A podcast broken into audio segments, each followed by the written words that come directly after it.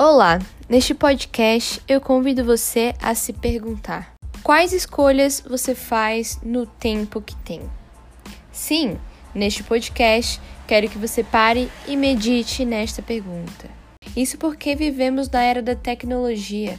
O Instagram está bombando, muitas pessoas extremamente conectadas e dedicando seu tempo de diversas maneiras para fornecer mentorias, é, dedicando cursos e de outras maneiras para que possam vender.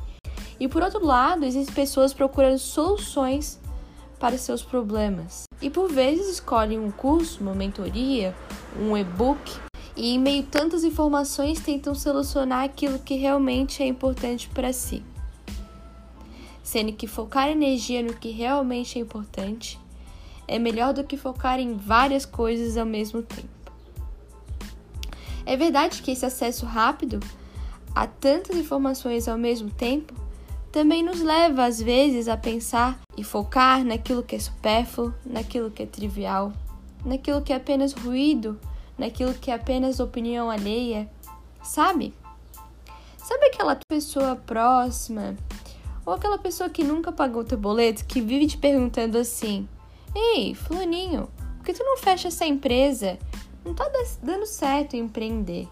Ei, fulaninho, por que tu não faz um concurso público? Por que tu não muda de área já que isso não tá te dando dinheiro?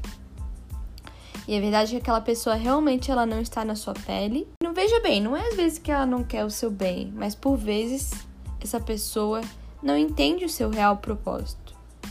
Este podcast é para você pensar no seu próprio eu e sobre os ruídos externos que te fazem perder o tempo que tem gastando energia em milhares de coisas diferentes. Meu querido ouvinte, a verdade é que poucas coisas são realmente essenciais. Nos dedicarmos àquilo que realmente é essencial para nós mesmos também é abdicar de outras tarefas não tão essenciais. E com uma boa amiga, estou aqui para te dizer: Foque naquilo que realmente é essencial.